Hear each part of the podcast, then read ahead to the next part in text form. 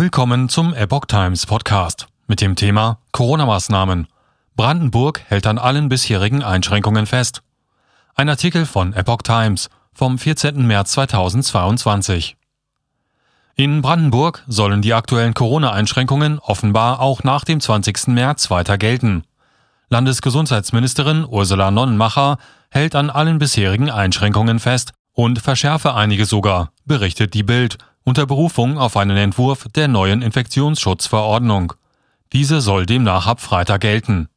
Laut Zeitung sieht die Verordnung in diversen Einrichtungen unter anderem die Pflicht zum Tragen von FFP2-Masken, 1,5 Meter Abstand und Zutrittsbeschränkung vor.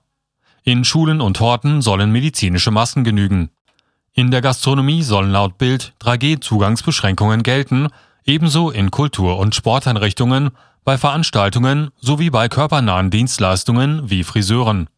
Bei sexuellen Dienstleistungen gilt dem Bericht zufolge 2G, bei Tanzveranstaltungen in Clubs und Diskos sowie bei Großveranstaltungen 2G+.